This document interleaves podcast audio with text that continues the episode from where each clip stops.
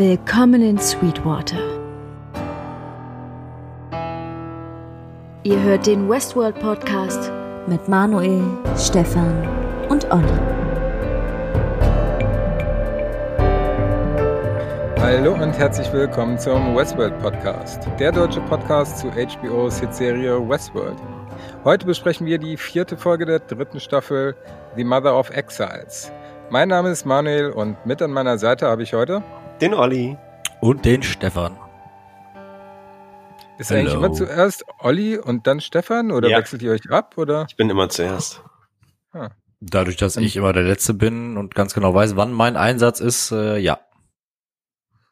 Vielleicht schneide ich das mal um und tausche euch einfach aus. Dann sind alle oh. mega verwirrt. Du willst uns oh. austauschen? Es hätte eigentlich gut gepasst, wenn du an zweiter Stelle gewesen wärst. Dann hätte ich nämlich direkt an dich, an die Buchempfehlung übergeben können.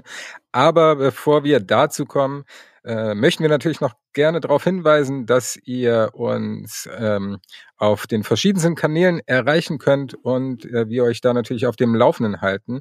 Unter anderem auf Twitter unter twitter.com slash Westworld unterstrich Host, auf Facebook unter der Westworld Podcast.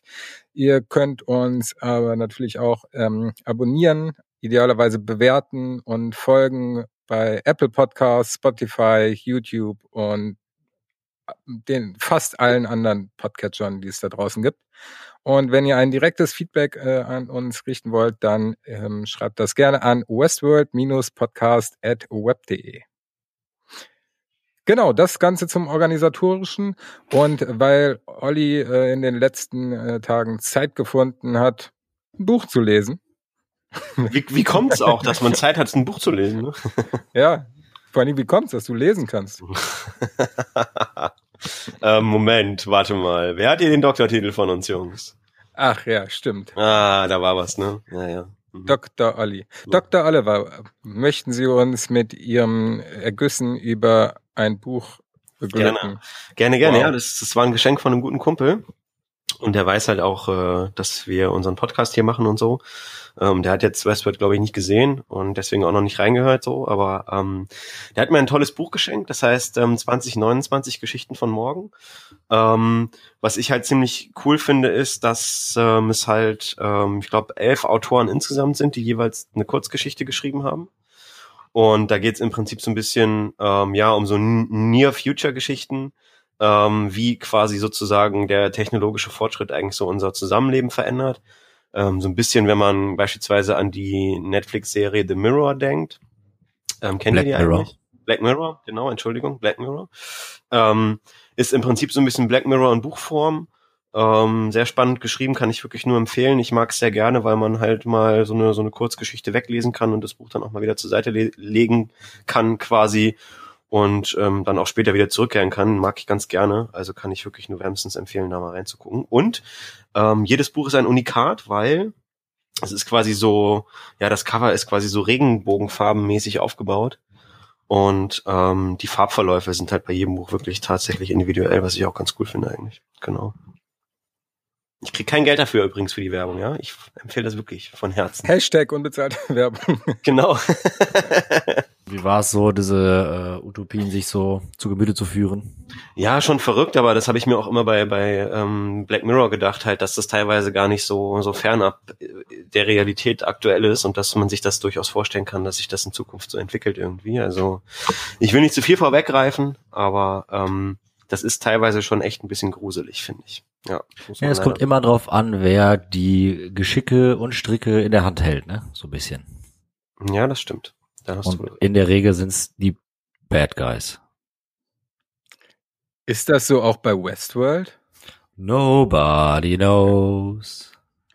Damit hast du uns auch eine perfekte Überleitung äh, geschenkt und zwar zu der ersten Theorie, die wir ähm, kurz besprechen möchten, bevor wir in die äh, Episode einsteigen. Und zwar, was ist der Plan von Sirac? Dazu gibt es ein spannendes Video von Hex Dogma, den wir hier einige Male schon empfohlen haben. Wir verlinken das natürlich wieder in den Show Notes. Da könnt ihr euch das auch mal anschauen. Ich habe es jetzt nicht mehr ganz auf dem Schirm. Olli wird euch aber gleich nochmal direkt erzählen, worum es da geht. Und dann werden wir darüber ein bisschen diskutieren. Ja, ich kann es versuchen. Also ähm, ich habe mir das Video eben erst angeguckt. Ähm, deswegen ist es eigentlich noch relativ frisch. Aber ich muss sagen, ähm, ja, das war schon ein bisschen, bisschen mindblowing irgendwie. Also der spannt ja tatsächlich den Bogen von den Anfängen des Parks, wann der eröffnet hat, bis ähm, quasi zu dem Zeitpunkt, wo Rehoboam äh, sozusagen das erste Mal live gegangen ist und wie quasi der der der Park beziehungsweise wie Delos sozusagen mit ähm, diesem System halt zusammenhängt und dass sich dieses System im Prinzip äh, ja vor allem auch mit Daten aus aus aus Westworld sozusagen beziehungsweise mit Delos Daten äh, äh, gespeist hat, die ja damals ähm, in den ersten Staffeln lustigerweise über die äh, ja, über die Cowboy-Hüte gesammelt wurden, ne, was wir ja irgendwie auch schon mal besprochen haben, was wir ein bisschen komisch fanden irgendwie. Ähm, und dass es jetzt im Prinzip so ist, dass ähm, naja so eine Mirror World quasi ähm, in dem Rehoboam-System ähm, simuliert wird, beziehungsweise erstellt wurde, äh, mit dem es halt eben möglich ist, sozusagen äh, Zukunftsvorhersagen zu treffen. Und offensichtlich fehlt aber sozusagen noch ein Mosaiksteinchen, ähm, um möglichst genau Vorhersagen der Zukunft treffen zu können. Ähm, mit den Daten, die, zu denen äh, Dolores den Schlüssel hat. Ähm, und deswegen, ja, ist jetzt quasi auch so zu erklären, warum Serac sozusagen so heiß darauf ist, Dolores äh, zu catchen und warum sie auch Maeve auf Dolores angesetzt hat, ähm, damit er halt sozusagen diesen Rest, diesen letzten, das letzte Mosaiksteinchen bekommt, damit er wirklich nochmal, ja, ne, wirklich krasse Aussagen über die Zukunft machen kann, wie das alles stattfindet und keine Ahnung was. Ne? Also das, das ist wohl was, was ihm da noch fehlt dann irgendwie am Ende so. Genau, dass du das Grundgerüst, das ähm, es war ja auch William, äh, ich glaube, das wird in der Folge nochmal aufgegriffen, der vor 20 Jahren an Sirac äh, einen Haufen von Daten gegeben hat, das aber bei weitem nicht alles war, äh, weil ja klar in den letzten 20 Jahren noch sehr viel gesammelt worden ist und äh, an die Daten versucht Sirac jetzt zu kommen um Rehoboam da zu komplettieren und das äh, ein perfektes System daraus zu machen, das die Zukunft perfekt vorhersagen kann. Naja, weil sie auch nicht, weil sie ja vor allem auch äh, auch die ganzen Daten über die ganzen Leute im Park gesammelt haben, ne? Also nicht nur sozusagen Host-Daten, sondern auch Daten über alle Menschen sozusagen im Park, ne? Genau. Also das genau so hängt das irgendwie miteinander zusammen ist noch nicht so einfach. Also es gibt ja auch irgendwie ähm, in der dritten Folge so ein paar Hinweise auch irgendwie so, ne, wie äh, die eine Szene, wo, wo Charlotte da irgendwie in dem ähm, Dallas Headquarter sitzt und dann selber sozusagen ihre Aufnahme ähm, kurz vor dem Massaker im, im Park dann halt sich anguckt. Und irgendwie scheint da wohl in der einen Szene was anders zu sein als in der anderen Szene, aber das habe ich jetzt, das war mir, das war mir zu abgefahren. Also da bin ich nicht mehr so richtig mitgekommen. Ne? Also er hat ja dann tatsächlich. Da haben wir doch letzte, da haben wir doch letzte Woche schon drüber gesprochen. Ja, ja, natürlich, klar, aber er hat dann ja da an der Stelle wirklich auch irgendwie so die, die, ähm, was die gesagt haben, nebeneinander gestellt und das, also es scheint ja tatsächlich nicht dasselbe gewesen zu sein. Ja, genau. Also. Nicht nur das, was ausgelassen wurde, was sie dann quasi in die Kamera gesprochen hat, sondern auch Sätze waren anders als, äh, ja. in der einen als in der anderen Aufnahme. Ja, was natürlich jetzt aber auch wieder so ein bisschen dazu führt, dass man jetzt gar nicht mehr so richtig weiß, ähm, was ist denn jetzt eigentlich sozusagen Mirror World, also was ist jetzt sozusagen ähm, Simulation, was dort jetzt quasi in jeder Folge zu sehen ist, oder was ist quasi so die Real World, ne? Und wir hatten ja auch das war, glaube ich, am Ende von Folge zwei, wo Maeve dann bei Serac ist, in diesem krassen Haus dann da, ne? Ähm, kann man ja immer den Unterschied sehen, quasi zwischen Simulation und der reellen Welt, dass wenn sozusagen ähm, die Hosts angehalten werden, also wenn die freezen, wenn er auch seinen Knopf drückt da oder wie Ford das auch ja häufig im Park schon gemacht hat, dann wehen irgendwie die Haare noch weiter oder so, ja. Also es friert nicht alles ein oder wenn Dolores gerade irgendwie hier ihre äh, Dose in der Hand hatte und die fällt dann halt ihr trotzdem aus der Hand. Und das ist ja quasi der Unterschied zur ähm, zweiten Folge, wo Maeve im Park ist und dann quasi die Simulation angehalten wird. Da, da bleiben ja dann noch richtig die äh, die Bullets in der Luft stehen und so und das Blut äh, geht nicht weiter und so. Ne? Also das daran kann man das dann irgendwie immer erkennen. Irgendwie so war der der Twist dann da irgendwie. Genau. Wollen wir, äh, bevor wir in die Folge noch einsteigen, schon mal über den Twist, der uns später erwartet? Äh, ja, können wir machen, weil ich meine, wir haben ja beim letzten Mal schon schon wild rumtheorisiert, ähm, wer jetzt auch irgendwie in Charlottes Körper steckt, welcher Host es ist und ähm, wir haben jetzt Antworten bekommen und haben gesehen, dass äh, wir falsch lagen. In jeglicher Hinsicht. Jeder von uns. Jeder von uns. Ja, dass ich nicht richtig war, das war irgendwie schon vorher klar, aber ähm, auch, also ne, ich habe mir irgendwie auch noch mal ein paar äh, Videos auf YouTube angeguckt, wo das, wo es dann eher hieß, okay, ähm, das ist quasi ein Split ähm, zwischen Dolores und ähm, na Wyatt. Wie heißt er jetzt noch? Und Wyatt, genau. Genau, genau, zwischen Dolores und Wyatt, aber das ist ja auch nicht nicht so gewesen, weil irgendwie ähm, ist es ja tatsächlich so, dass Dolores offensichtlich ähm, Kopien von sich selbst angefertigt hat. Ja, und von Dolores gibt es jetzt also vier. Und ich muss ehrlich sagen, auch wenn wir natürlich später bei dem bei der Enthüllung da noch mal näher drauf eingehen, aber ich bin relativ mh, hm, enttäuscht, würde ich sagen. Das war zumindest meine erste Reaktion. Beim zweiten Mal gucken äh, mit dem Hintergrundwissen fand ich es noch ein bisschen akzeptabler. Aber generell ähm, weiß ich noch nicht, wie ich das, das finde. Also so richtig gut finde ich es bisher noch nicht. Kann aber auch gut sein, dass sich das ändert. Wie ist es bei euch? Ja, ich muss das irgendwie auch noch ein bisschen sacken lassen. Also ich bin, bin mir noch ein bisschen unsicher. Also ich war auch ein bisschen enttäuscht, muss ich sagen, weil ja, man sich damit irgendwie schon so ein bisschen auch das Coole eigentlich nimmt, dass sie ja eigentlich mehr ähm, Hosts auch mit rausgenommen hat und so, ne? Und dass jetzt sie überall drinne steckt, finde ich ein bisschen schade irgendwie. Na gut, aber das heißt ja nicht, dass sie die nicht mehr einsetzen wird, ne? Ja. Ähm, ja, keine Ahnung, also äh, das Gefühl von Enttäuschung hatte ich beim Gucken der Folge ehrlich gesagt nicht. Ähm, weil, ja, wir kennen es ja alle jetzt seit äh, zwei Staffeln und vier Folgen der dritten Staffel. Ähm, es kann immer alles sein und äh, nichts ist sicher und keiner ist tot und was auch immer. Ähm, war natürlich schon irgendwie, ja, dadurch, dass es halt gelöst wurde, war, war schön, dass es gelöst wurde. Ähm, jetzt weiß man ein bisschen mehr, weiß aber gleichzeitig auch wieder nicht so ungefähr. Äh, jetzt bleibt immer noch eine Menge über von dem, was wir halt, ähm, was halt, was halt da noch kommt. Wir haben jetzt die Hälfte um der dritten Staffel. Ich bin äh, sehr gespannt, frage mich aber auch gleichzeitig, warum scheinbar alle klarkommen, nur Charlotte nicht und die ritzt sich selber und macht sich komische Dinge auf die Haut. Oder habe ich da was verpasst? Nee.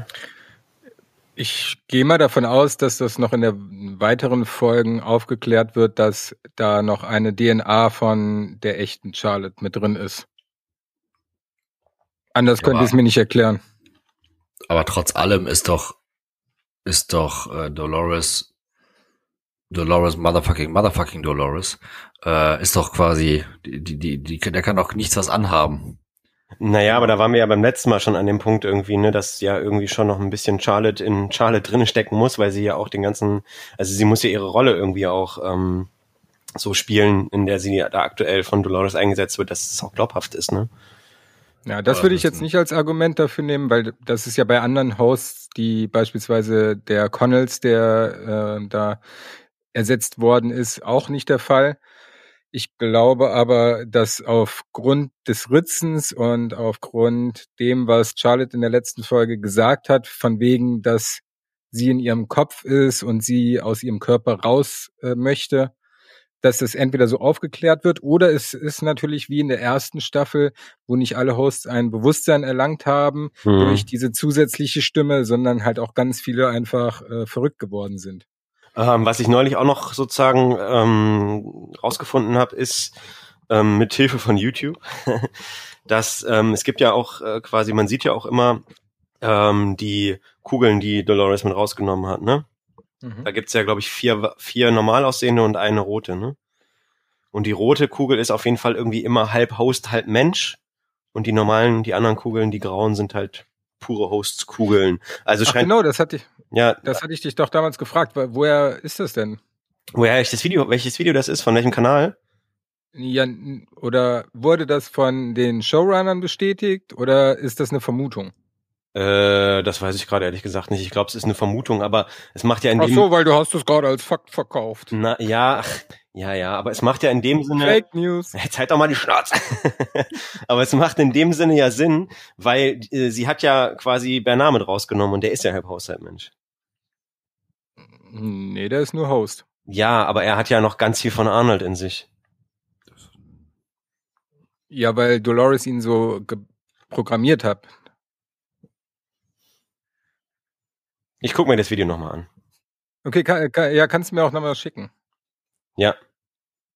Ja, mache ich. Weil grundsätzlich hat man ja auch gesehen, dass quasi, ähm, als sie die Insel verlassen haben und man einen kleinen Blick in die Tasche von Charlotte äh, bekommen hat, ähm, dass die Kugeln da noch alle dieselbe Farbe hatten und auf einmal haben sie in der neuen Welt andere Farben. Das haben die auf jeden Fall dann im Übergang von Staffel 2 zu Staffel 3 auf jeden Fall geändert. Ja, ich muss es auf jeden Fall nochmal raussuchen in meinem Verlauf hier irgendwo. Also damit gehe ich einfach davon aus, dass äh, es nochmal irgendwann eine wichtige Rolle spielen wird oder einfach Brainfuck sein wird. Ja, nee, ich denke auch, dass es noch eine äh, Bedeutung haben wird. Und ich kann mir auch gut vorstellen, dass es äh, halb Host, halb Mensch ist oder ähnliches. Ähm, ja, der, ich ähm, würde nur gern wissen, ob da, also es gibt ja immer viele Interviews mit den Showrunnern oder den Schauspielern, die immer so ein paar Details verraten oder in den Behind the Scenes. Ich würde nur gern wissen, ob das äh, ein Fakt ist oder eine Vermutung. Ja, ich glaube, der hat das auf jeden Fall belegt gehabt. Ähm, es ist leider schon jetzt ein paar Tage her, dass ich das Video gesehen habe, deswegen kann ich es gerade nicht mehr so gut rekonstruieren. Ja, ich kannst ja noch mal ähm, gucken ja. und dann können wir am Ende noch mal drauf eingehen. Ja. Und währenddessen steigen Stefan und ich äh, schon mal in die Folge ein mit dem Titel The Mother of Exiles.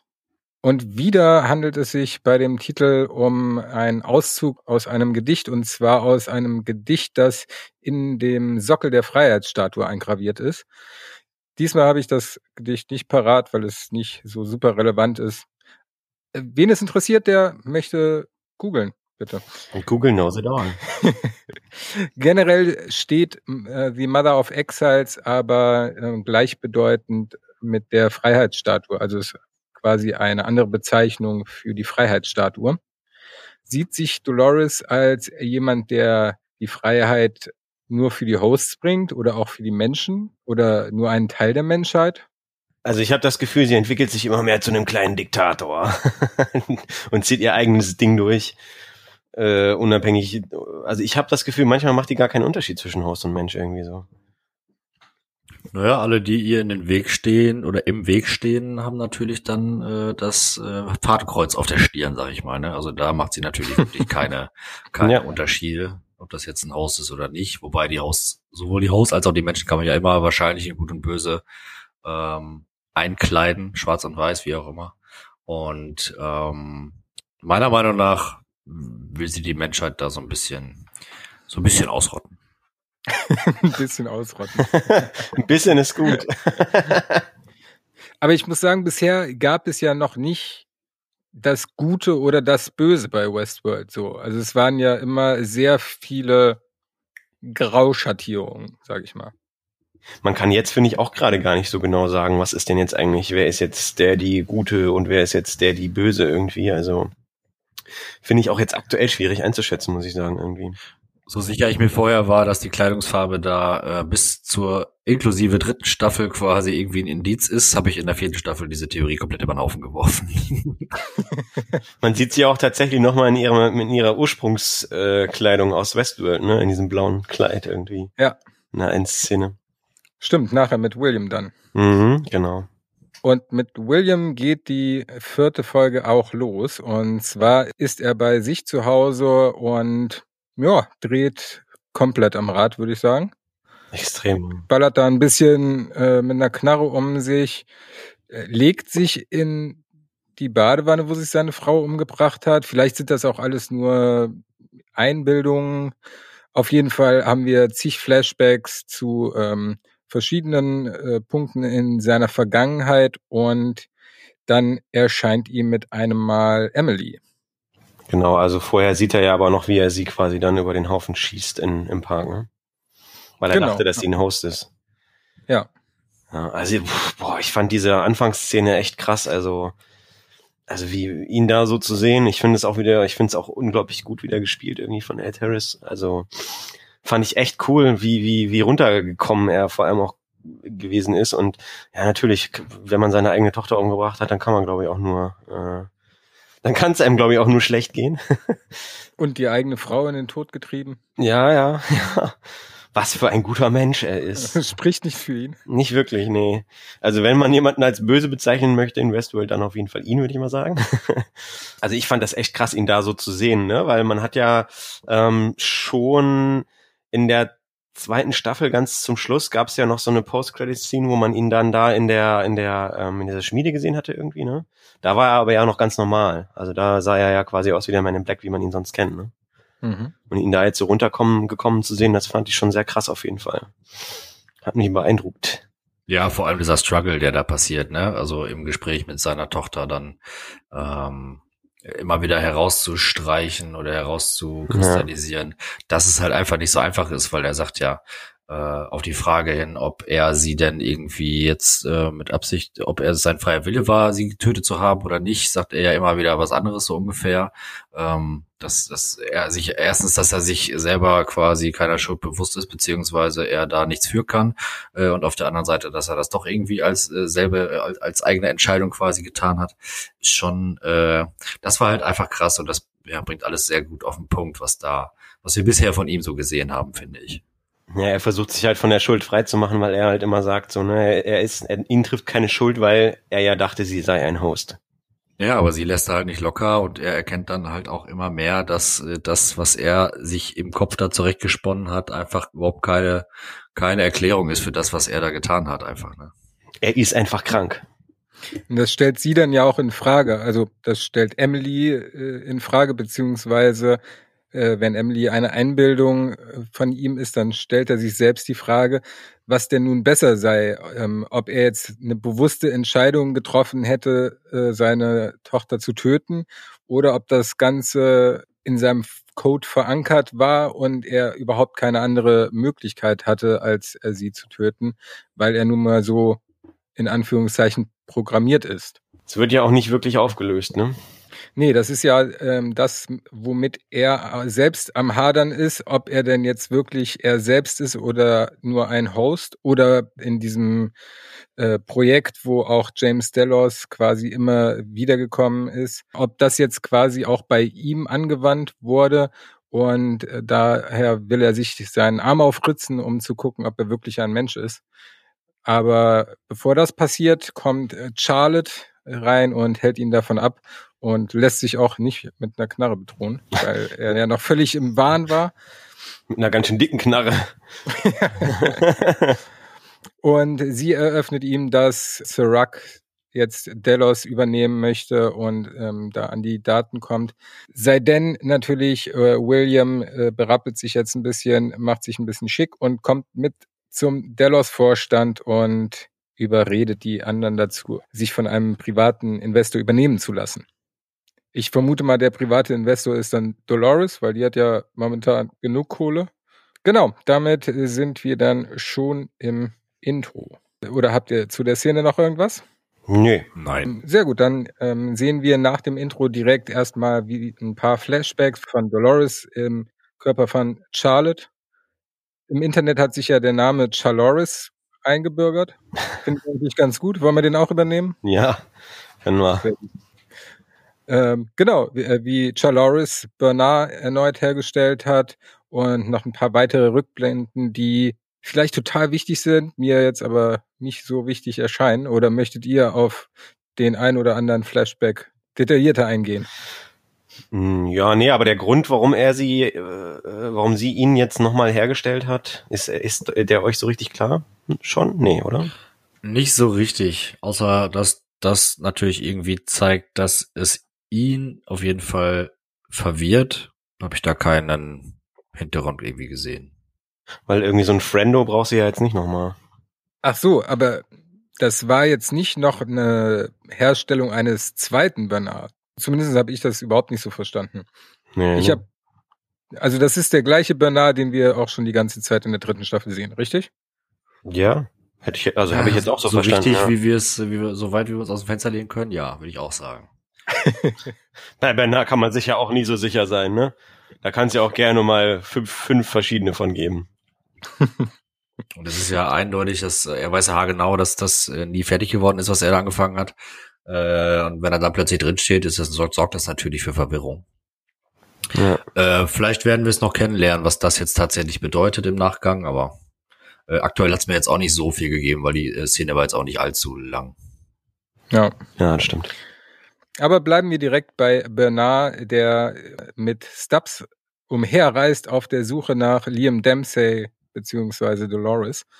Die beiden vermuten nämlich, dass Dolores Liam Dempsey mittlerweile durch einen Host ersetzt hat.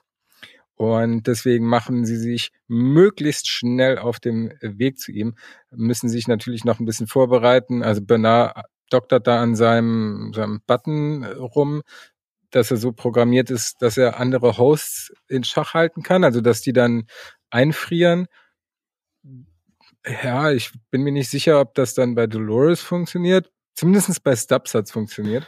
Ja, fand ich auch ein bisschen, ne, aber ich meine, ähm, er hatte ihm ja schon vorher irgendwie, aber warum braucht er jetzt für Stubbs so einen Button? Er hat vorher doch auch ihn schon äh, quasi äh, freeze all, all physical, physical functions und das hat doch auch funktioniert. In dem Fall war das, denke ich, nur, um es einfach mal zu testen, um es für andere eher zu verwenden als für Stubbs. Ah, ein kleiner Testballon, okay. Das würde mehr Sinn machen, auf jeden Fall. Ich Ja. dachte, du wärst Doktor. Was bist du denn, Doktor?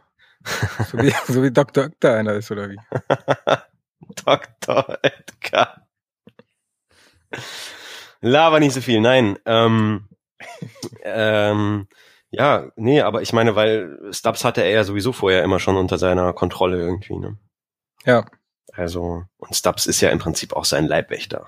Ja, finde ich witzig, dass zwei Hosts dann quasi erstmal sich schön in Sixpack Pilz reinhauen. Ja. Fand ich auch gut. Ich fand auch diese, ja, also ich fand halt auch, wie er dann da über äh, zu dem Hotelzimmer hingeht und wie dann da im Hintergrund diese Raketen da starten und landen und so, das fand ich einfach von der, vom, vom, vom Bild her wieder ziemlich geil auf jeden Fall. ja, die Szenerie war schon sehr schön in dem, äh, in der Szene, das stimmt. Auf jeden Fall hat mir gefallen, muss ich sagen. So heißt, Bernard hat sich jetzt so einen Button gemacht, wie auch ähm, Sirac hat für die Maeve quasi. Mhm. Okay. So habe ich es Ja. verstanden. Allerdings eingesetzt hat er ihn später ja auch nicht. Stimmt. Tja. Tja, hat er vielleicht vergessen. Anfang der fünften Staffel steht er da. Verdammt, ich hatte doch den Button. Ich hätte was machen können. Das wäre ein cooles Meme auf jeden Fall. Ansonsten gibt die Szene ja auch nicht viel mehr her. Also. Ähm, auch wie die nächste Szene. Äh, cool, dass wir diese Sendung gut machen überhaupt. Was hast du gesagt, die Szene gibt nicht viel her. Wie die nächste Szene. Schöner Übergang. Was ein guter, was eine gute Überleitung zur nächsten Szene. Das motiviert die Leute zum dranbleiben. ich versuche die Überleitung zu zaubern. Warte, ich schnipp mal kurz. Zack, wir sind in der nächsten Szene. Ah, wenn wir schon in der nächsten Szene sind, dann sind wir doch bei Dolores und Caleb, wie sie beim Schneider einen neuen Anzug äh, für sie aussuchen, äh, für ihn aussuchen zumindestens, damit er dann im späteren Verlauf in der gehobenen Gesellschaft der High-Class-Banken nicht auffällt. Und ja, das Einzige, was ich da extrem cool fand, war, dass die, dieser Ankleidevorgang wie bei GTA oder bei anderen Computerspielen war. Und sowas würde ich mir wünschen. Also es gibt ja sowas schon als App oder so ähnlich, funktioniert halt nicht so super gut. Aber das fand ich schon ähm, sehr gut umgesetzt. Ja, da würde ich definitiv auch äh, wahrscheinlich nur noch Anzüge kaufen. ist auch gemütlich so, ne? Kommst nach Hause, ziehst erstmal einen Anzug an. Keine Jogger mehr, immer, ah, Genau. erstmal einen Anzug an. Kommst nach Hause, ziehst erstmal einen Anzug an. Ich meine, wie geil, du weißt halt immer, ob Dinge passen. Du kannst, hast so ein Ding wahrscheinlich auch irgendwie zu Hause, äh, um es irgendwie anzuprobieren. Jeder Spiegel in einem, äh, was weiß ich, Badezimmer oder so hat das wahrscheinlich diese Funktion. Und mehr, da kannst du wahrscheinlich alles mehr machen mit so einem Spiegel. Und in dem, in, in der Zeit, ist ja auch nicht mehr so lange hin. Du weißt immer, wie, wie es aussieht an dir, ob dir das steht. Das passt, das ist super. Und musst nicht tausend Lagen anziehen, was beim Anzug ja auch immer ein bisschen nervig ist. Ja, und das lästige Ankleiden oder Anprobieren halt im Klamottenladen fällt halt weg irgendwie. Ich habe, wenn ich zwei Teile anprobiert habe, immer schon keinen Bock mehr. ja, Mann. Ich glaube, das ist so ein Männerding. Oh, da gibt's auch andere. Also nicht mich, aber Ja, da gibt's auch äh, Leute, die gern shoppen. Also du, du probierst immer alles an, Stefan, oder was? Gerne? Stundenlang? Nee, meine nicht mich. Also ich habe hin und wieder mal so einen Tick, keine Frage, aber das ist äußerst selten. Und ähm, in der Regel rocke ich mal meine Klamotten so runter, dass, bis ich dann irgendwann neue haben muss und dann muss ich halt einfach mal eine Stunde shoppen. Ach Stefan, wo wir beim Thema sind, ich habe auch noch einen Pulli von dir hier, ne? Ja, immer noch nicht, immer noch nicht hier hingeschickt. Ne? Soll ich, hast du mich auch noch nicht drum gebeten? Nein, Quatsch, alles gut. Ich, äh, das ist zwar mein Lieblingspulli, aber ich muss mich auch mal trennen, der ist acht Jahre alt. Nein, den behalte ich hier, damit du ihn selber abholst. Damit du mal wieder hierher kommst. oh, sehr gerne. Na gut, aber die beiden verlassen den Schneider und suchen einen Michael Tritter auf und überfallen den, nehmen dem Blut ab und das war ein bisschen, naja, ja. nicht so sonderlich elegant gelöst. Also sie nimmt ihm ein bisschen Blut ab, spritzt das Caleb in den Unterarm, damit er das quasi später als Kennzeichnung nehmen kann, wobei er aber auch doch den Finger da drauf legt. Also warum wird dann der Fingerabdruck da später nicht mitgescannt? Das wäre ja auch schon, naja. War auf jeden Fall auch äh, ein sehr kurzer Auftritt des Charakters des Michael Tritter.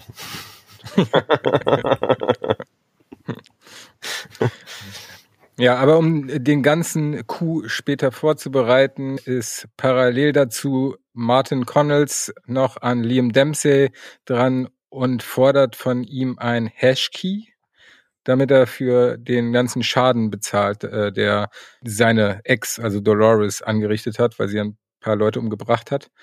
Genau, da wird er ein bisschen unter Druck gesetzt, äh, damit er sein Hashkey freigibt, um dann später bei der Bank das Ganze sozusagen freigegeben zu haben. Um das ganze Konto leer zu räumen. Übrigens, so ein Hashkey wird auch in der IT häufig eingesetzt, um äh, zu prüfen, ob Dateien, zum Beispiel Dateien, äh, auch so unverändert sind, wie man sie haben will, zum Beispiel. Da ist der Dealer wieder. Ah. Jede Datei hat so einen, ähm, ähm, einen eindeutigen Identify-Hash-Key, sag ich mal. Und äh, du kannst eine Datei haben, diese runterladen und hast einen Hashkey, der dazu passt. Wenn die Datei in der Zwischenzeit verändert wurde, ähm, schlägt diese Prüfung fehl und ist einfach, ja. wie gesagt, eine, Prüf, eine Prüfung der, der Echtheit. Sowas wie eine DOI oder was? Da bin ich jetzt raus. Was ist eine DOI? Digital Ob Object Identifier. Sagt mir nichts. Sagt dir nichts. Also zum Beispiel, ähm, wenn du, wenn du einen wissenschaftlichen Datensatz veröffentlichst, kriegst du eine DOI, womit dann der Datensatz eindeutig identifizierbar ist. Und auch zitierbar ist. Klingt so, als wär's das. Ja. Jedes äh, E-Book hat eine DOI, zum Beispiel. Mhm. Also eine individuelle Nummer, über die es identifizierbar ist. Und die auch in einen Weblink einbaubar ist, sodass du dann quasi auf den Weblink klickst und dann direkt zur Quelle kommst. Gut, dann lasst uns doch mal zu den interessanteren Szenen kommen, äh, über die sich vielleicht etwas äh, mehr reden lässt, und zwar ähm, zu Maeve und äh, Sirac. Dieses Mal hat Sirac ähm, Maeve in einem Restaurant in Singapur ähm, zurückgeholt wobei ich auch nicht weiß, wie sie dort hingekommen ist. Wurde sie dort hingetragen und dann hat er gesagt, come back online oder wie kann ich mir das vorstellen? Ja, ja, das war ein bisschen seltsam, ne? Aber gut, vielleicht ist es ja auch in der Simulation. Von daher möchte ich darauf jetzt noch nicht so rumhacken. Ansonsten. In der Mirror World. Ist es ein bisschen komisch, aber auch nicht weiter wild. Aber diese Bar sah ziemlich cool aus, fand ich. Mit dieser. Das ganze Restaurant sah mega aus. Und ja. die Bar war ja bis, keine Ahnung, gefühlt 30 Meter an die Decke mit, ja. mit Spirituosen aufgefüllt. Das sah total krass aus, ja. Hab ich mir auch gedacht, da will ich mal hin. Und was sie mag, sie trinkt Cherry. Stimmt. Ja, sie hat sich erstmal einen schönen Cherry bestellt. The biggest, biggest glass you got. Genau. sie war ja ein bisschen enttäuscht, dass sie in Singapur ist, ne? Ja, sie wäre lieber in Paris gewesen. Und ähm, so wie Sirac antwortet, hätte er das auch tatsächlich lieber gemacht, ähm, da das ja seine Geburtsstätte war. Allerdings wissen wir ja auch aus dem Date Announce Trailer schon, dass in 2025 ein thermonuklearer Vorfall ähm, dafür gesorgt hat, dass äh, Paris äh, komplett ausgelöscht wurde. Sieht man ja auch nochmal kurz wieder als Einblender da, ne? Genau. Ah, stimmt. Da habe ich auch eine Theorie zugelesen oder gesehen. Und zwar, dass Sirac eventuell Fords Bruder sein könnte. Haben wir da irgendwelche Hinweise für? Eigentlich nicht, oder? Weil Ford war ja relativ wenig Franzose und hat auch keinen Akzent oder irgendwas. Ja, nee. Boah, nee, da habe ich ja überhaupt gar keine Assoziation gehabt. Äh, was haben denn die Theorien dazu gesagt? Ich weiß es ehrlich gesagt nicht mehr. Hm. Also, also, was ich mich da auch gefragt habe, irgendwie, dass die viel lieber nach Paris will. Also hat Serac ihr da jetzt schon von erzählt von Paris? Oder woher kennt sie Paris? Woher weiß sie jetzt irgendwie was über Paris? Das war mir nicht so richtig klar. Me neither. Weil normalerweise kennt sie doch eigentlich nur den Park, oder? Und jetzt dann halt das, was er ihr bis jetzt gezeigt hat. Also, weil Paris, Paris ist ja Real World sozusagen, ne? Also, weiß ich nicht, habe ich nicht so richtig gerafft irgendwie. Ja, aber es gab vielleicht auch in ihrer Narrative ein Paris. Ach so. Ja, aber also keine Ahnung, ne? Das ist rein spekulativ, um die Szene so zu erklären. Aber ist natürlich ein äh, Punkt, aber äh, hat mich ehrlich gesagt nicht so gestört gehabt. Mich hat's halt nur gewundert irgendwie so, aber gestört hat's mich jetzt auch nicht. Das ist ja echt Jammern auf hohem Niveau. Also. Und ich meine, ähm, in der Szene kommt ja dann auch raus, dass äh, Serac irgendwie auch schon jetzt länger darauf gewartet hat, ne, dass sozusagen die ähm, Hosts es schaffen, sozusagen in die Real World zu escapen. Und er das dann ja so darstellt, quasi irgendwie auch so dass nicht äh, äh, sozusagen die, die Hosts die wirkliche Bedrohung sind, sondern eigentlich die Menschen selber oder der Mensch selber. Was vielleicht dann auch daher rühren kann durch diesen thermonuklearen Vorfall, dass er da halt auch von äh, noch so geflasht ist, sozusagen, dass er halt ähm, sieht, dass die Menschheit sich eigentlich selber zerstört und eigentlich die wahre Gefahr halt von den Menschen ausgeht und nicht vom, vom Host selber irgendwie. Ne? Also so habe ich mir das vielleicht ein bisschen erklärt. Nee, das hat er ja auch so gesagt. Und ich muss sagen, dass ich generell äh, Vincent Cassell in der im Charakter von Sirac super stark finde. Jedes Mal, wenn er redet, ist das wie ein ein weiß ich nicht, wie ein Gedicht, was er vorträgt. Und dass er nochmal dieses Thema aufmacht, dass der Menschheitsgrößter Feind sie selbst ist, ähm, ist ja so ein Thema, was in äh, vielen Filmen, Serien oder sonst was verarbeitet wird, hier aber nochmal so gut auf den Punkt gebracht wird, weil man eigentlich davon ausgeht, dass diese Divergence, die vorhergesagt wird, ab der das System nicht mehr funktioniert, dass das die Auferstehung oder die Rebellion der Maschinen sein wird, er sagt dann aber, naja, also ihr seid eigentlich nicht die Gefahr, so. Ja. Äh, äh, fand ich auch sehr ernüchternd. Also ich bin davon ausgegangen, dass jetzt äh, die Rebellion der Maschinen die Gefahr ist und bin da sehr gespannt drauf, ähm, vor allen Dingen, ob man das in dieser Staffel noch erfährt, was denn dann sozusagen die Gefahr für die Menschheit von der Menschheit aus ist. Ja, auf jeden Fall. Naja, und dann schließt die Szene ja im Prinzip mit dem ab, was wir auch schon am Anfang besprochen haben, ne? Also, dass er halt dieses letzte Datenmosaikteil äh, sucht und gerne noch hätte. Und ähm, Dolores dazu den Schlüssel in ihrem Kopf hat und ähm, deswegen Maeve jetzt auf sie ansetzt und ähm, ihre Tochter sozusagen als Lockmittel benutzt, weil er sagt, sie könnte, also er könnte sie wieder mit ihr zusammenbringen, in welcher Form auch immer. Ja, normalerweise scheint ja dieses, äh, wie heißt es, Valley Beyond äh, ja verschlossen zu sein und äh, da hat Maeve bisher ja auch dran geglaubt und er verknüpft halt äh, sowohl das, was er haben will, als auch das, was Maeve weiterhin am meisten haben will, quasi mit dem äh, äh, ja, ja. dem Erwischen von Dolores und äh, ja, das ist der Ausweg für beide. Deswegen ähm, hat er ja auch gesagt, als sie sich das erste Mal getroffen haben, ähm, die verfolgen die gleichen Ziele und stehen auf derselben Seite eigentlich. Und das muss er ihr noch beibringen. Ja, ich habe mir aber gedacht, wird er, wenn sie nach ihrer nach seiner Pfeife tanzt, wird er ihr dann wirklich äh, ermöglichen, wieder mit ihrer Tochter zusammenzukommen, oder ist das nur ein Lockmittel und er schickt sie trotzdem am Ende wieder zurück in ihren Käfig sozusagen?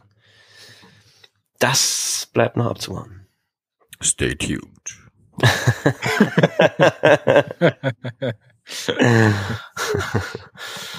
genau weil du ja auch gerade meintest, irgendwie ähm, Schauspielleistung und so, ne? Also ich finde das insgesamt sehr bemerkenswert ähm, in der Serie insgesamt. Also ich habe wirklich bei keinem einzigen Schauspieler irgendwie was zu meckern an der schauspielerischen Leistung. Mir gefallen alle wirklich durch die Bank weg gut. Natürlich gibt's welche, die irgendwie noch mal so richtig Bombe sind, aber ich finde alle sind irgendwie echt spielen es echt tadellos. Also ich finde, das ist echt, das muss ich mal wieder eine Lanze für die Serie, für diese Serie brechen. Also der Cast und, und die schauspielerische Leistung finde ich einfach wirklich grandios. Ja, kann ich, kann ich so unterschreiben. Also, ich, ich überlege gerade, ob mir jemand einfällt, den ich schwächer finde, aber so auf Anhieb fällt mir dann niemand ein.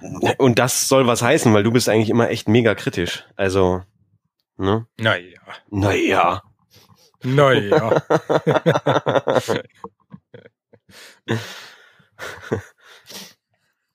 ich sag nur GOT oder TWD. ja, das sind auch einfach Serien, die die Kritik dann verdient haben. Egal. Begleiten wir Sirac und Maeve lieber weiter zu Arnolds Haus. Denn wie Sirac gesagt hat, hat Rehoboam, also das System, die Divergence zu diesem Haus zurückgeführt. Und das ist ja auch das Haus, wo Dolores die ähm, Hosts zusammengesetzt hat.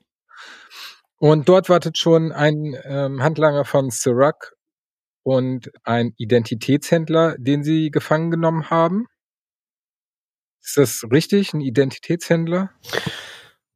Ja, habe ich in dem Sinne so auch verstanden, ja. Hm. Also die reden ja auch irgendwie immer von, von Blatt und so, ne? Also von Blut. Äh, ja. Das ist wahrscheinlich so ähnlich wie bei Twitter und Caleb, der ja auch das Blut da transferiert bekommen hat und plötzlich eine neue Identität damit hat. Wie auch immer. Ja, moin. The Ruck foltert Jiang, wie er heißt, um rauszufinden, wo Dolores hin ist. Und als der sich erst weigert, zeigt er ihm dann mit Hilfe einer Brille äh, zwei Versionen seiner Zukunft, wie sie passieren kann. Einmal, wenn er ihnen hilft und einmal, wenn er ihnen nicht hilft. Und mit einem Mal entschließt er sich äh, zu helfen und verrät, dass er Dolores zu Mortis schon geschickt hat. Und ähm, Darf dann kurz, wird er von The Rock Darf ich kurz einhaken? Ich finde es aber auch sehr lustig, dass er äh, mit der Folterbrille gefoltert wird. habe ich das geschrieben? Nein, nein, das habe ich, das habe ich gerade so gesagt. Ach so. Folterbrille ist gut. Ja, ja, ich fand das sehr, also ich fand das schon krass auf jeden Fall. So foltert man halt dann im äh, 22. Jahrhundert. Ich würde meinen Kopf so sehr schütteln, dass einfach die Brille nicht auf meinem Kopf bleiben kann. Die Augen zu machen wäre auch noch so eine Idee gewesen. Eine Möglichkeit, yes. Dann hätte er Streichhölzer genommen und sie ihm in die Augen geklemmt. Wenn ich so eine Show äh, machen würde, dann würde ich auf jeden Fall in der allerersten Möglichkeit, die ich hätte, all diese Themen und diese Zweifel, die ich jetzt habe an dieser äh, Brille, äh, irgendwie ausräumen, indem ich das halt einmal alles so ein bisschen durchspiele und sage, nee, da gibt's keinen äh, vorbeikommen quasi. Äh, Augen müssen können nicht zugemacht werden. Das Ding ist, wenn du es auffasst, kannst du es dir selber nicht mehr abnehmen und äh, solche Dinge. Die müssen dann einfach geklärt werden. ja, und die Brille zerstört sich dann auch nach Abzug innerhalb von zehn Sekunden selber. Ja, exakt, natürlich. Geht einfach ein Rauch auf. Genau.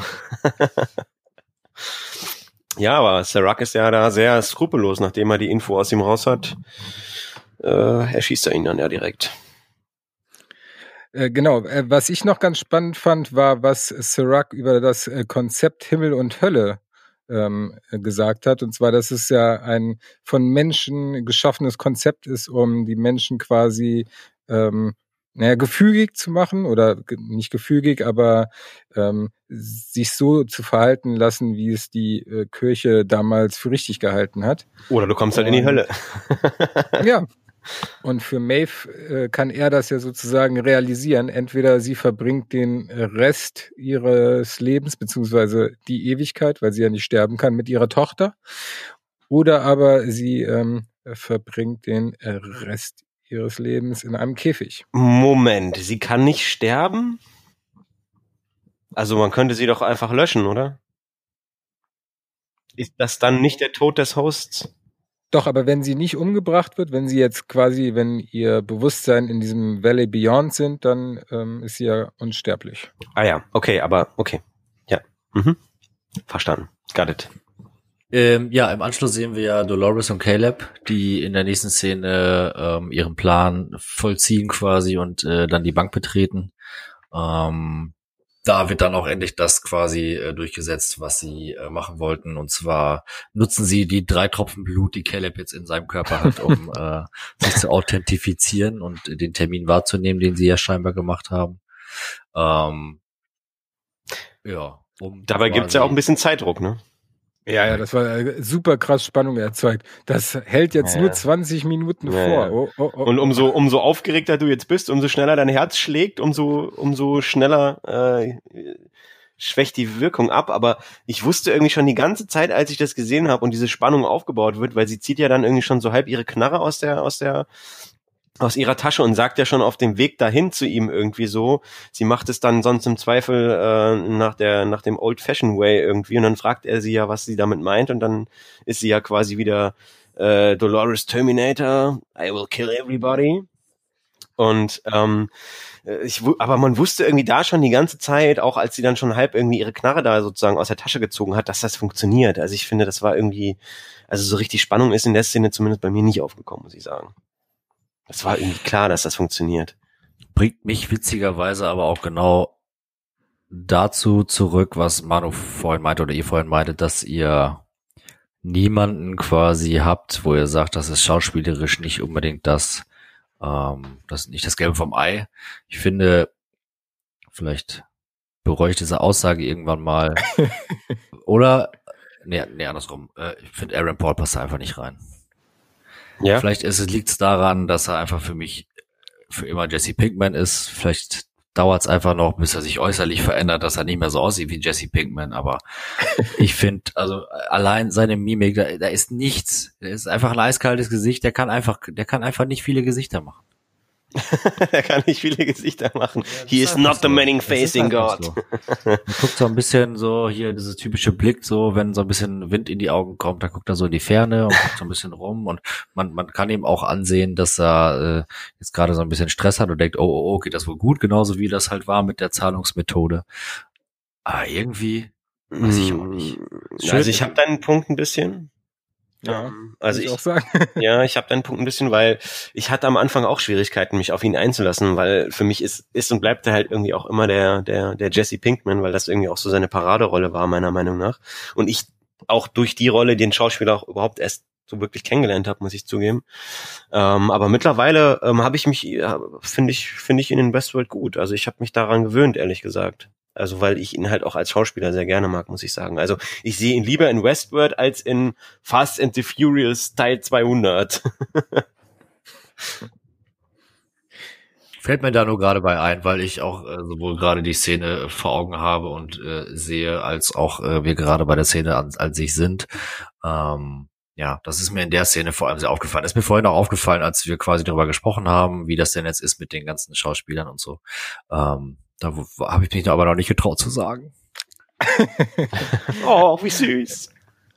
Ja, aber ich muss sagen, dass du da einen ähm, Punkt hast, den ich zumindest nicht komplett widersprechen würde. Also ich finde, also vom Jesse Pinkman, da bin ich äh, relativ befreit von, aber von der schauspielerischen Leistung finde ich, ist das okay, aber ich würde jetzt nicht sagen, dass Aaron Paul derjenige ist, der einen Oscar bekommt glänzt über alle Maßen hinaus. Ja. Vor allen Dingen müsst ihr mal ähm, schauen, äh, am besten Westworld Aaron Paul Forehead wahrscheinlich eingeben. Also ich habe jetzt schon einige Memes gesehen, uh, beziehungsweise sind das einfach nur Screenshots und der Kopf von Caleb wirkt einfach riesig und auf einem Bild wirkt das so, als wäre es so ein Connorhead. Und ich dachte erst, dass das, das bearbeitet wäre, aber das ist einfach nicht bearbeitet. Das sieht einfach so aus. You can't unseen it. Was ist denn ein Connorhead? Ähm, es gab mal die Connorheads, so ein Film. Conehead. Hießen die Coneheads? Mhm. Hm, dann meine ich die. Okay. Ja, in der nächsten Szene sehen wir ähm, Maeve, wie sie quasi ähm, durch Singapur läuft und äh, da sich so ein bisschen äh, umguckt. Und ähm, was schon ja echt krass ist, dass halt überall irgendwie die ganze Elektronik verrückt spielt, wo sie halt langläuft und durchläuft. Also sie scheint da ja irgendwie so eine Art Aura um sich herum zu haben. Und sie ähm, hat ja vorher sozusagen ähm, den Tipp bekommen, ne? Mortician, das ist wohl einer von der Yakuza und Yakuza ist ja quasi die Mafia dort vor Ort. Ähm, und dann quasi geht sie mit dieser Mitarbeiterin aus äh, dieser was ist das da gewesen? Ist das da eine Leichenhalle gewesen, wo die da gearbeitet hat oder hat dann den Leuten Blut abgesaugt, um dann quasi Nee, Leuten aber da kommt- zu verkaufen?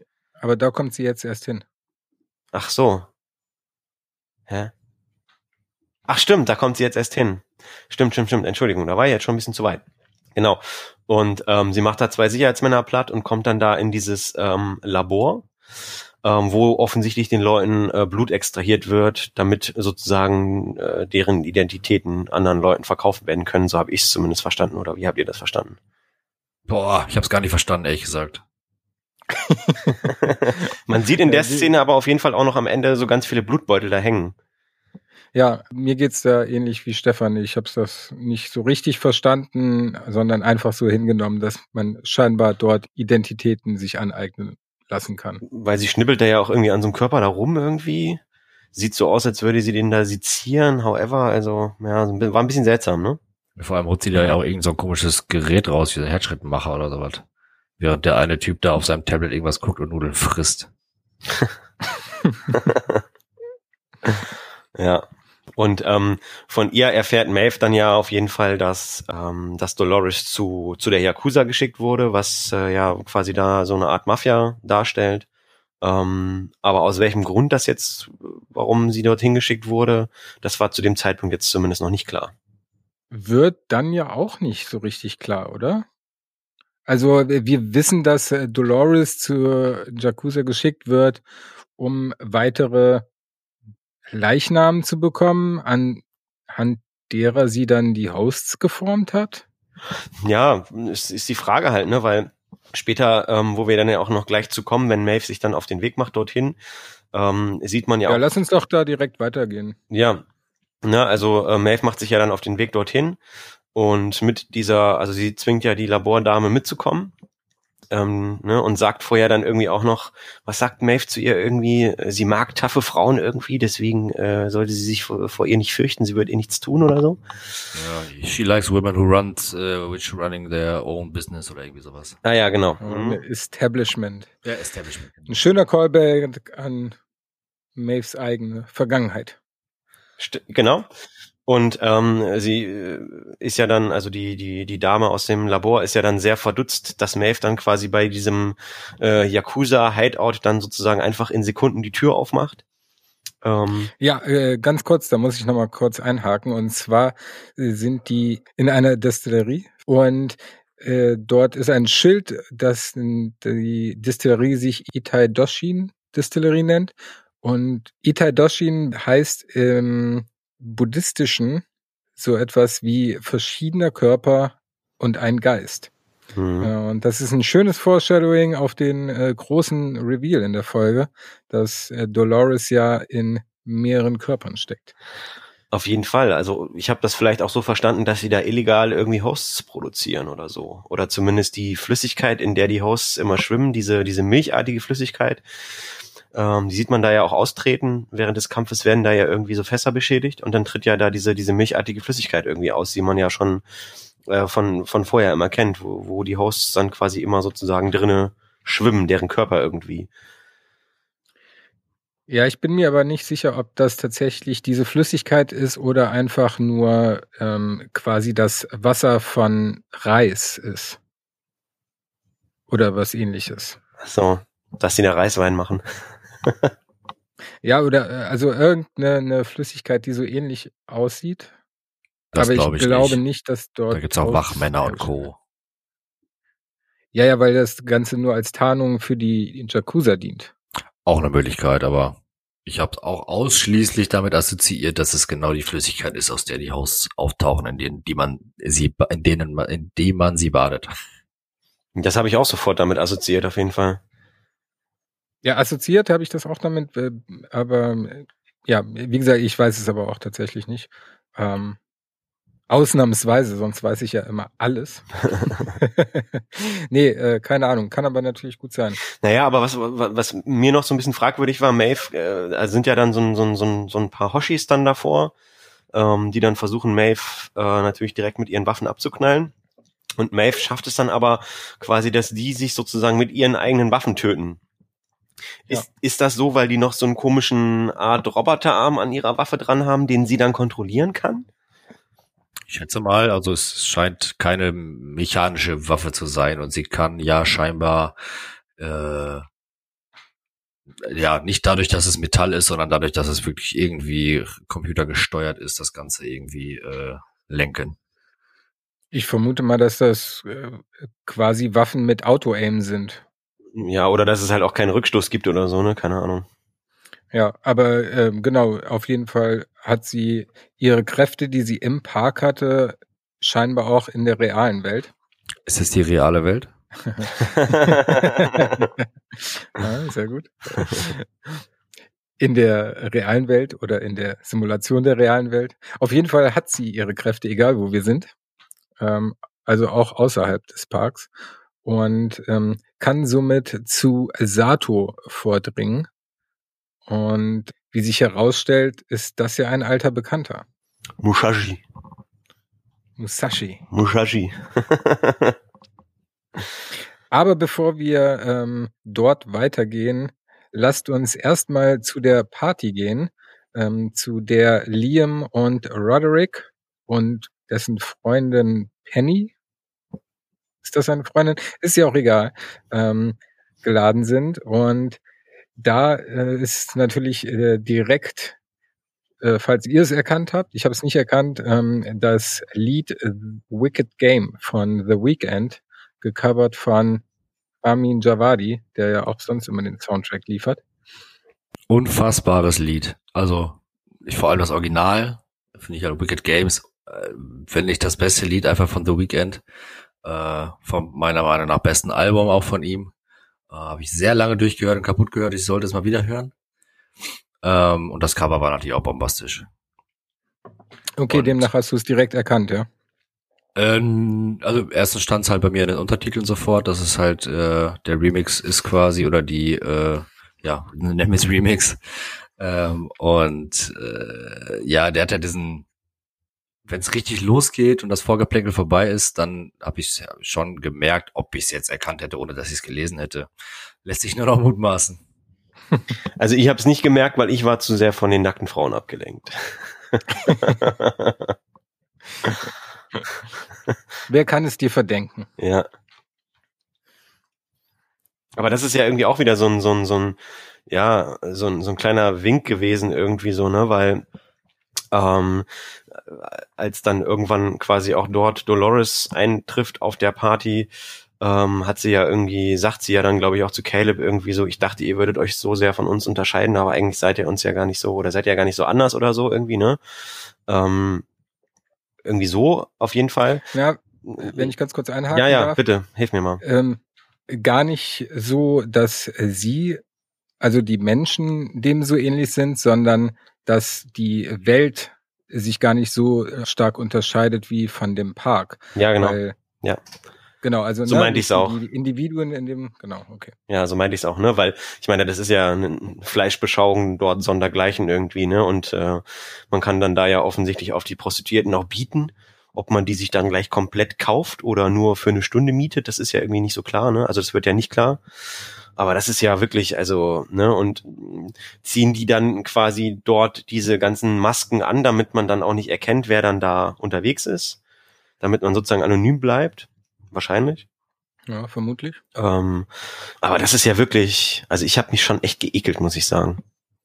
Das mit dem anonymen Bleiben ist ja schon ein bisschen komisch, weil die gehen ja einfach so auf diese Party und ziehen sich die Masken erst dann auf, mitten auf der Fläche. ja. Bevor sie zu den, zu den äh, kaufbaren Objekten gehen, ist das ja dann erst der Fall tatsächlich. Ja, aber was machen die Masken dann für einen Sinn? Ja, gut, okay, das ist vielleicht ein bisschen. Ja, eben kein. Für mich kein. Aber, ja. Äh, das ja. macht halt, äh, das unterstreicht halt diese Art von Partys. Ja. Naja, und unser lieber Liam möchte sich ja dann eine Dame direkt kaufen, die es ihm angetan hat. und äh, merkt dann aber, dass er gar kein Geld mehr auf seinem Konto hat. und zufälligerweise sieht sie auch Dolores ziemlich ähnlich. Ja. Wie sein Freund Roderick da feststellt. Stimmt. Doch nicht nur Dolores, Caleb und Connell sind mit von der Partie, sondern auch Bernard und Stubbs. Und die schnappen sich nämlich Liam und ja, wollen ihn erstmal quasi als Host freezen, also einfrieren und merken dann, äh, dass er gar kein Host ist, sondern ja ein Mensch. Äh, sind davon ein bisschen überrumpelt, aber Stubbs kann natürlich mit Waffengewalt äh, ihn trotzdem höflich dazu auffordern, mit ihnen zu kommen. Ja, weil sie ja davon ausgegangen ist, dass ähm, sozusagen Dolores ihn schon als Host ersetzt hat. Ne? Genau, ja. ja. Und dann kommen wir äh, zu einem kleinen Kampf zwischen Stubbs und Dolores. Und das fand ich tatsächlich ganz äh, schön gelöst, äh, vor allen Dingen, äh, weil die beiden gegeneinander kämpfen, obwohl sie überhaupt keinen Beef miteinander haben. Äh, was sie dann ja auch so beide unterstreichen, so ja, das ist äh, nichts Persönliches, aber wir müssen jetzt halt gegeneinander kämpfen. Wir schlagen uns trotzdem in die Fresse. und da geht ja irgendwie auch noch so eine neue Droge irgendwie rum, ne? Und diese Penny, die liegt ja dann da irgendwie oben auf der Couch und äh, kann das Ganze ja gar nicht fassen, was sie da sieht, dass auch eine Frau einem so, äh, einen so einen krassen Mann dann da irgendwie so auf die Fresse haut und sagt dann ja irgendwie am Ende auch noch so, boah, die Drogen, die sind echt geil.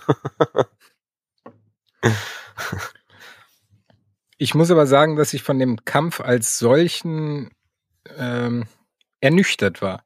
Also ich habe mir einen Kampf zwischen zwei Maschinen anders vorgestellt. Ich bin dann natürlich auch sehr geprägt von äh, dem Terminator, also dem zweiten Teil insbesondere, dass die da einfach mit mehr Gravitas irgendwie sich äh, gegenseitig äh, umhauen und nicht so mit Kicks und voll, voll, also fand ich ein bisschen ja gewöhnungsbedürftig, sage ich mal. Ja, vor allem äh, der einzige, der blutet, ist Dubs und Dolores kriegt so in die Fresse und er hat halt einfach mal wieder keinen Kratzer, ne? Hardcore Dolores. Hardcore Dolores. Richtig. Dolores Schwarzenegger. T100, T1000. ja, die mit dem schwarzen Gürtel. Und im Endeffekt fliegt er dann ja noch weit vom Balkon. Ohne ja. dass wir wissen, was mit ihm passiert, weil er wird wieder auftauchen, aber.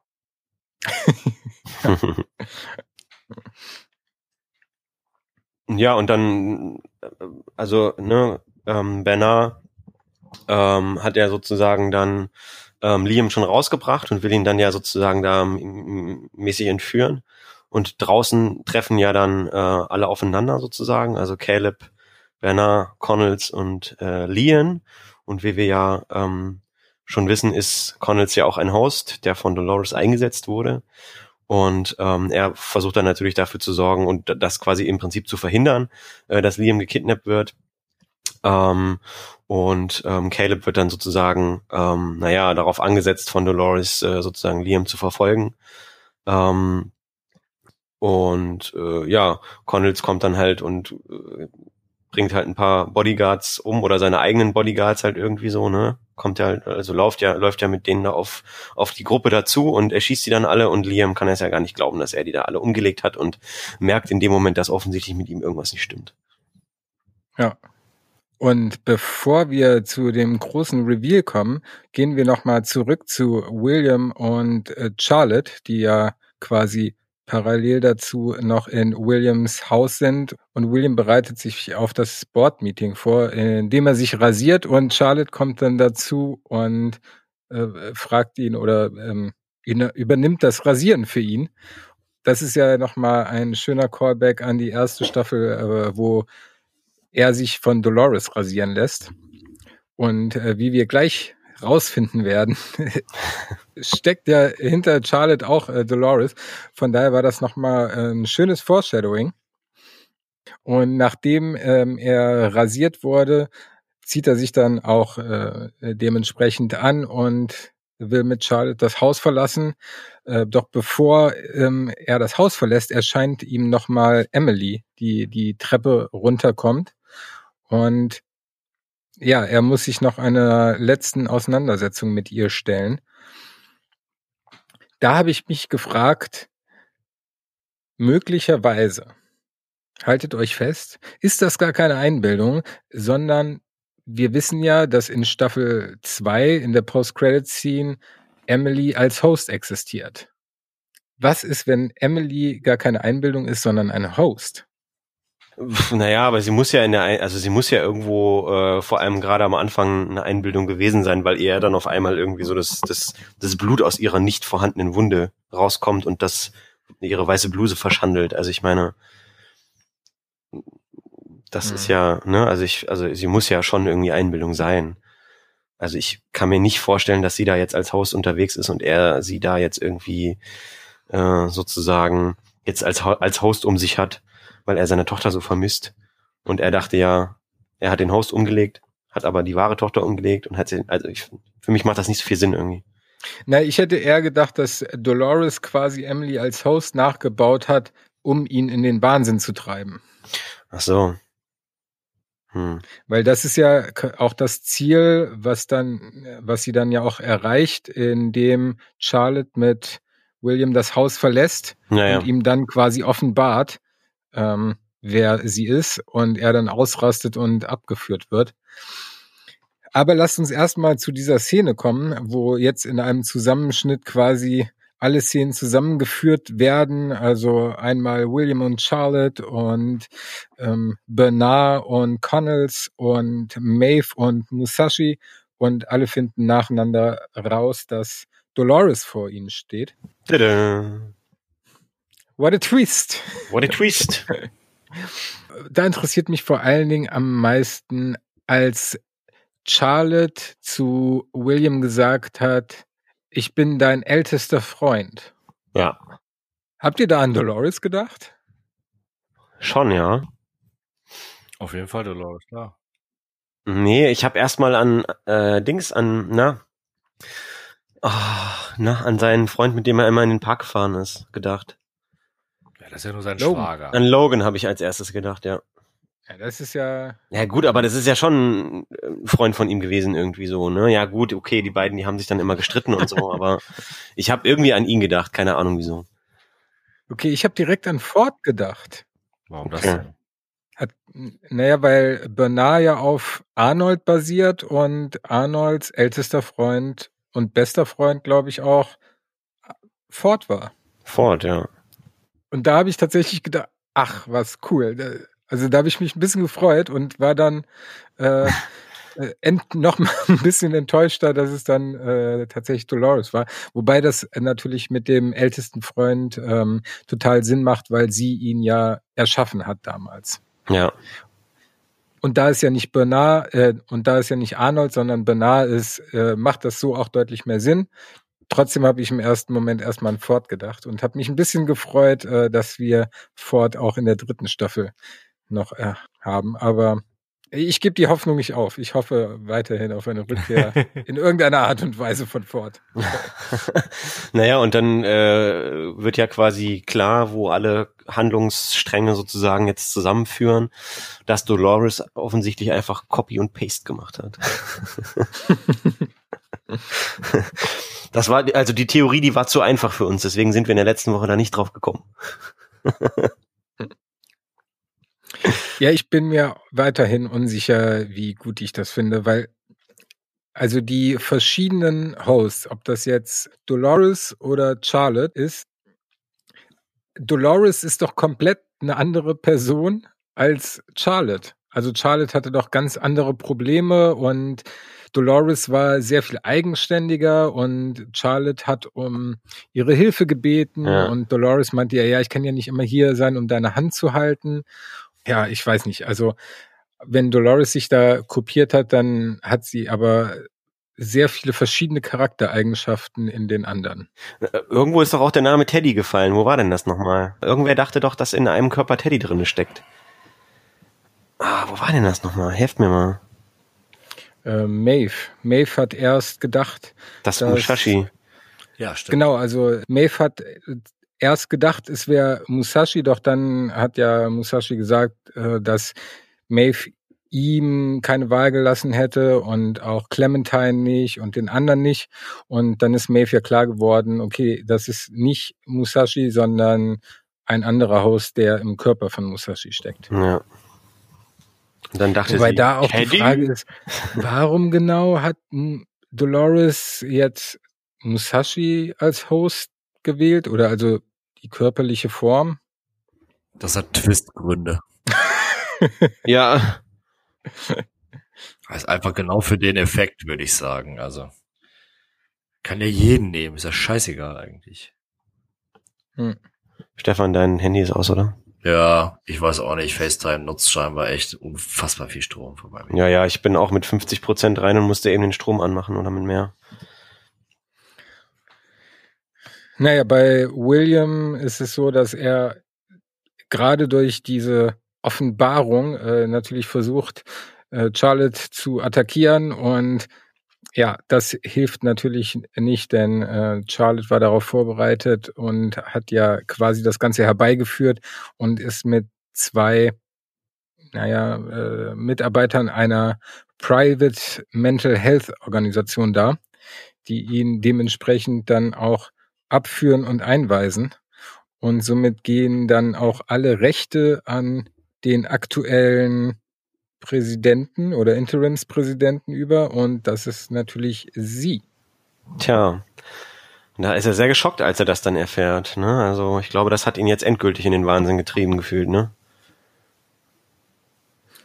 Ja, äh, aber das ist ta- tatsächlich auch so eine Situation, egal was William da gemacht hätte, er wird halt für verrückt erklärt. Ne? Da- Das ist auch immer, äh, mit so einer Angst wird ja immer gespielt. Aber ich finde das total faszinierend. Wenn du erstmal für verrückt erklärt wirst quasi oder Ja. dir das angelastet wird, wenn du dich dagegen wehrst, egal was du tust, im Grunde genommen kann es dir immer so ausgelegt werden, als dass du halt verrückt bist. Und ja, ist wie nur Wahnvorstellungen Boah, hast. so ein, so ein Treibsand, je mehr du dich dagegen wehrst, desto tiefer bist du hineingezogen. Äh, Ja, Ja. ist eine sehr gute Analogie. Auf jeden Fall. Auf jeden Fall. Wir sehen dann ja auch noch, wie Charlotte ihn mit einer kleinen Nadel in den Hals sticht. Ich vermute mal, dass sie etwas in ihn eingepflanzt hat, so dass er jetzt Dolores in ihrer ursprünglichen Version dann nachher auch sieht oder dass sie halt weiterhin Kontakt zu ihnen haben kann. Also er hat sie ja auf jeden Fall, also sie hat ihn ja erstmal ruhig gestellt damit auf jeden Fall, ne? Ach so, ah, okay. Oder? Also, nee, Quatsch. Wurde er mit dem Nadelstich von ihr ruhig gestellt oder haben die zwei äh, Mitarbeiter ihm das vorher schon initiiert gehabt? Ich glaube, es waren zwei unterschiedliche Injektionen, oder? Äh, die, die Mitarbeiter haben ihm was injiziert, dann ist Genau, er und dann sie noch mal. ruhiger geworden und dann hat sie nochmal diesen Genau. Stich im, in der Fingerkuppe quasi gehabt für ihn in seinen Hals. Ja. Ja, irgendwas muss ihm ja dann noch eingeflößt haben, dass er sie dann hinterher auch noch sehen kann irgendwie, ne? Ja, oder wir haben äh, in der Anstalt, wo William sich dann in der nächsten Szene befindet, halt einfach eine Einbildung von ihm. Aber ich glaube, oder ich würde es interessanter finden, äh, wenn das äh, etwas ist, was Dolores ihm eingepflanzt hat, so dass sie weiterhin äh, Kontakt zu ihm haben kann und ihn da noch mehr in den Wahnsinn treiben kann. Ja. Würde das dann auch bedeuten, dass er definitiv Mensch ist? Puh. Jetzt überförderst du mich. Möglicherweise, okay. Ich glaube, die Frage werden wir heute auch nicht mehr beantwortet, beantwortet kriegen. Nö, aber es ist wahrscheinlicher, mit so Ja. einer Methode dann etwas zu bewirken. Ja. Naja. Wollen wir mit der letzten Szene in der Anstalt dann noch eben abschließen? Mhm. Wo er dann halt Dolores in, den, in dem blauen Farmerskleid sieht, quasi die Classic Dolores. Völlig in sich gekehrt. Und äh, sie erzählt mir ja dann, dass äh, sozusagen er jetzt in der Situation ist, äh, die sich seine Tochter für ihn gewünscht hat, auch sehr nett, äh, dass er sozusagen in seinen äh, auf seine letzten Tage oder seine alten Tage dann sozusagen äh, eingekerkert ist und in seinen eigenen Sünden von seinen eigenen Sünden da erdrückt wird irgendwie. Und sie sagt ihm ja dann, dass er ihr die Frage stellen soll, die ihr, die ihm halt äh, das Herzen schwer macht und dann fragt er sie ja irgendwie, äh, ob er er, er selbst ist sozusagen und will damit ja eigentlich rausfinden, ob er ein Host ist oder ob er halt wirklich äh, noch Mensch und er selbst ist. Und ähm, dann sagt sie ja das, was man auch schon im Trailer gesehen hat, ne? Welcome to the end of the game. Ähm, und sie sagt dann ja in der Szene auch noch ein bisschen was über, über, also The Maze kommt da ja auch wieder vor, ne? Und ähm, ja, also so endet das Ganze dann, ne? An der Stelle. Ja, und was ich also so spannend finde, ist, dass, ähm, ja, wie, wie sie sagt, Welcome to the end of the game. Und in der zweiten Staffel hatten wir ja den Host Ford, also den, den äh, kleinen Jungen Ford, der zu William meinte, The game begins where you end and ends where you began. Hm. Und jetzt sind wir am Ende des Games.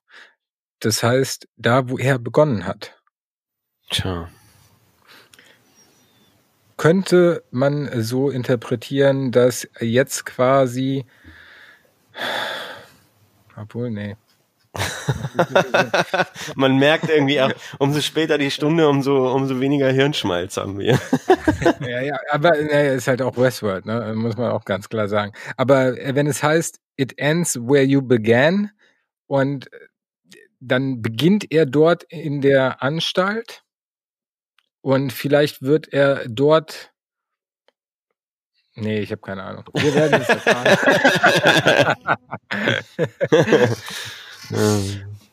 habe ich mir zu wenig Gedanken drüber gemacht. Kenn ich. Stefan, hast du dann eine gute Theorie zu? Absolut nicht, das kann ich doch nicht weiterführen. Sehr schade. Naja, gut, dann ähm, würde ich sagen, äh, wenn wir alle äh, keine sinnvollen Theorien mehr dazu haben, dass wir einfach gespannt auf die nächste Folge sind. Moment, wir haben noch was vergessen. Wir haben ja noch vergessen, dass. Muss das schon mit Maeve kommen, oder? Würde? Ja, okay. Das, naja, weil Maeve tötet ja, äh, Dolores tötet ja noch Maeve. Das haben wir noch nicht gesagt. Oh shit. Das ja, müssen wir noch machen, also das können wir nicht weglassen. Das ist nicht ganz unwichtig. Ja, das ist nicht ganz unwichtig, genau. ne, also ähm, es gibt ja dann noch ähm, quasi als Maeve dann rausgefunden hat, sozusagen, dass Musashi, äh, Musashi äh, sozusagen eine Version von Dolores ist, ähm, sagt ja sozusagen ähm, Musashi beziehungsweise Dolores dann zu Maeve, ähm, dass sie ja quasi die Vision hat, eine, eine Welt zu erschaffen, ähm, in der auch Maeve und ihre Tochter einen Platz hätten, aber sie halt nicht akzeptieren und dulden kann, dass ähm, Serac sie sozusagen gegen sie verwendet, um an diese letzten äh, Daten noch ranzukommen. Und dann kämpfen die beiden eben recht kurz und dann tötet eben ähm, Musashi beziehungsweise Dolores Maeve mit dem ähm, mit dem Katana. Und das fand ich auch sehr krass auf jeden Fall, weil sie liegt ja dann auch hinterher in so einer in so einem Mischmasch in so einer Blutlache und aber auch noch in diesem weißen, Milch, milchartigen Sekret irgendwie. Das fand ich schon, das sah sehr krass aus irgendwie so. Maeve Rot-Weiß. Maeve Rot-Weiß, genau. oh, geil. Einmal Maeve Rot-Weiß, bitte. Oh, ich hätte ja, sitzt er ja mit seinem Riesenschwert, ob es ein Katana ist, keine Ahnung, an und will hier ja den äh, Schädel aufschneiden und den äh, Skalp erstmal abtrennen, um dann nochmal wahrscheinlich an diese ähm, äh, Main Unit dran zu kommen und diese mitzunehmen. Und dann wird er ja, glaube ich, durch seine Männer irgendwie unterbrochen und haut dann doch ab. Ja. Oder sie, ja. wie auch immer man das sagen muss. Genau. Ja, da müssen wir nächste Woche mal gucken, wie wir uns äh, namenstechnisch aufstellen. Ja, es wird Chaloris schwierig. Ja, ja, Chaloris finde ich ganz charmant, aber das kann man jetzt auch nicht bei jedem äh, einbringen. Äh, aber das ich passt halt auch nicht bei jedem. würde mal vermuten, dass man sich dann immer an die physische Gestalt. Ist, denke ich, das an die physische Gestalt. Musaschloris. Passt nicht. Dolaschi. Dolaschi. Mensch, Stefan, du haust ja jetzt in den letzten Minuten noch mal einen nach dem anderen raus. Ja, hier. muss ich doch wenigstens, nachdem ich begonnen habe mit sehr viel Gähnern. Wird aber heute wahrscheinlich auch nicht mehr besser mit den Gähnern, Stefan. Langsam bin ich wach. Ja doch, ich habe immer so mein Tief. Das ist dann dummerweise irgendwie zwischen neun und zwölf äh, vorbei. Sehr gut, immer wenn wir aufhören. Ja. Gut, dann würde ich sagen, wenn ihr auch nichts mehr zu sagen habt, ähm, weise ich natürlich nochmal gerne drauf hin. Insbesondere wenn ihr ohnehin wirklich bis zum Ende durchhört, dann nehmt euch doch noch kurz ein, zwei Minuten, haut noch ein, eine Bewertung oder einen Kommentar bei iTunes raus, wenn ihr überhaupt bei iTunes seid. Ansonsten auch gern über alle anderen Kanäle. Wir freuen uns über jegliches Feedback. Und zwar unter Twitter, ähm, twitter.com slash westworld unterstrich host oder auf Facebook bei der Westworld Podcast. Stimmt, die Seite kann man natürlich auch bewerten. Das hat ähm, schon äh, einer mal gemacht gehabt in der zweiten Staffel. Könnt ihr natürlich auch sehr gerne tun. Ansonsten direktes Feedback geht wie immer an westworld-podcast at web.de und hören könnt ihr uns auf ähm, Apple Podcasts, Spotify, YouTube und natürlich allen anderen Podcatchern. Besondere Grüße gehen natürlich auch vor allem an die Leute raus, die äh, sich unser Gelaber bis zum Ende anhören. Und ähm, ich würde auch gerne nochmal dazu anregen, wir freuen uns auf jeden Fall immer über Feedback, äh, kommt mit uns ins Gespräch, versucht mit uns ins Gespräch zu kommen. Äh, und ja, wenn ihr irgendwie noch andere Theorien oder Sichtweisen habt, äh, dann teilt das bitte mit uns. Ja, sehr gerne. Ich äh, bin ja da letzt, in letzter Zeit auch auf Twitter ein bisschen aktiver geworden. Und natürlich nochmal ein großer Dank an meine Frau Christine, die immer ein, ein, ein Quality-Check quasi macht und das Ganze schlussendlich nochmal Probe hört. Also äh, schöne Grüße. Und damit soll es das für heute gewesen sein. Ähm, vielen Dank fürs Zuhören. Ich bedanke euch ich bedanke mich bei euch, Jungs. Äh, ja, bis dahin. Wir, bis nächste Woche. Ciao. Ciao. Ciao. Ich bedanke euch. Ich bedanke euch. Oh, wow. Super.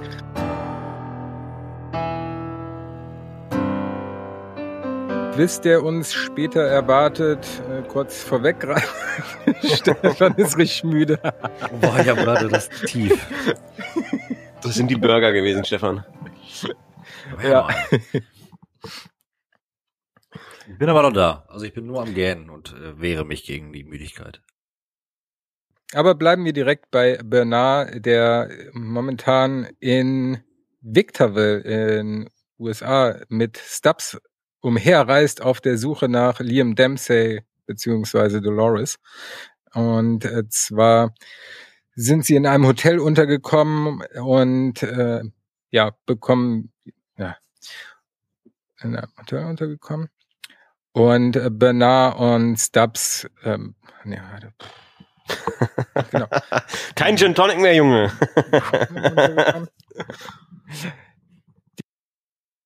Nimm mal direkt äh, Szene 9. Wir machen Szene so. 8 äh, okay. später, wenn wir das nächste Mal kommen. Okay. Äh... Oder möchte Stefan die Szene machen? Was denn? Schon eingeschlafen. Nein, nein, nein, nein. Aber Szene 9 meinst du, oder was? Genau.